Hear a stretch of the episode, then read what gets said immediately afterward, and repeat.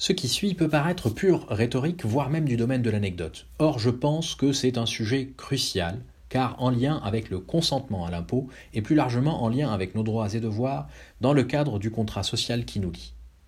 J'ai utilisé il y a quelques jours l'expression évasion fiscale au lieu d'utiliser optimisation fiscale. Ça a surpris quelques amis et contacts Facebook, et les échanges qui ont suivi m'ont montré qu'il est nécessaire de clarifier deux ou trois principes concernant ce sujet.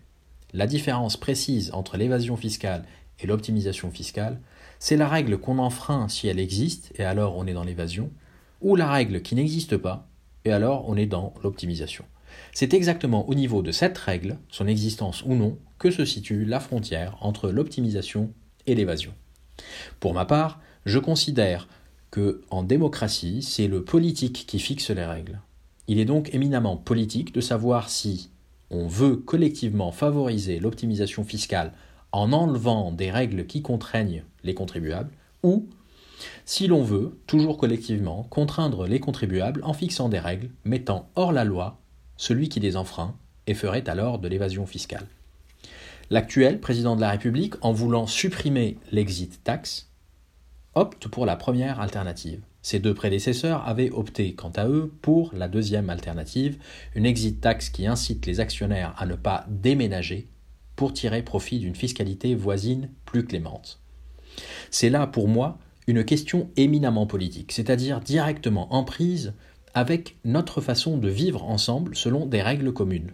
Question éminemment politique donc, question cruciale pour la survie ou la désintégration de cet artefact qu'on appelle contrat social, contrat imposant des droits et des devoirs à chacun, notamment en matière d'impôt.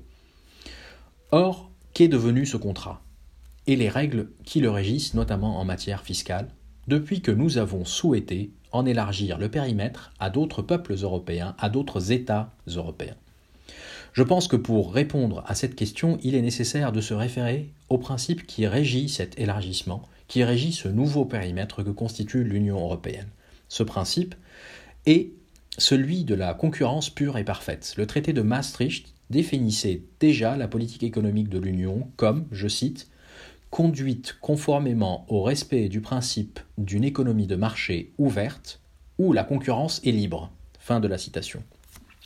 Le projet de traité constitutionnel allait encore plus loin. L'article 1-3 définit même l'objet, les objectifs de l'Union, je cite, L'Union offre à ses citoyens un espace de liberté, de sécurité et de justice sans frontières intérieures et un marché intérieur où la concurrence est libre et non faussée.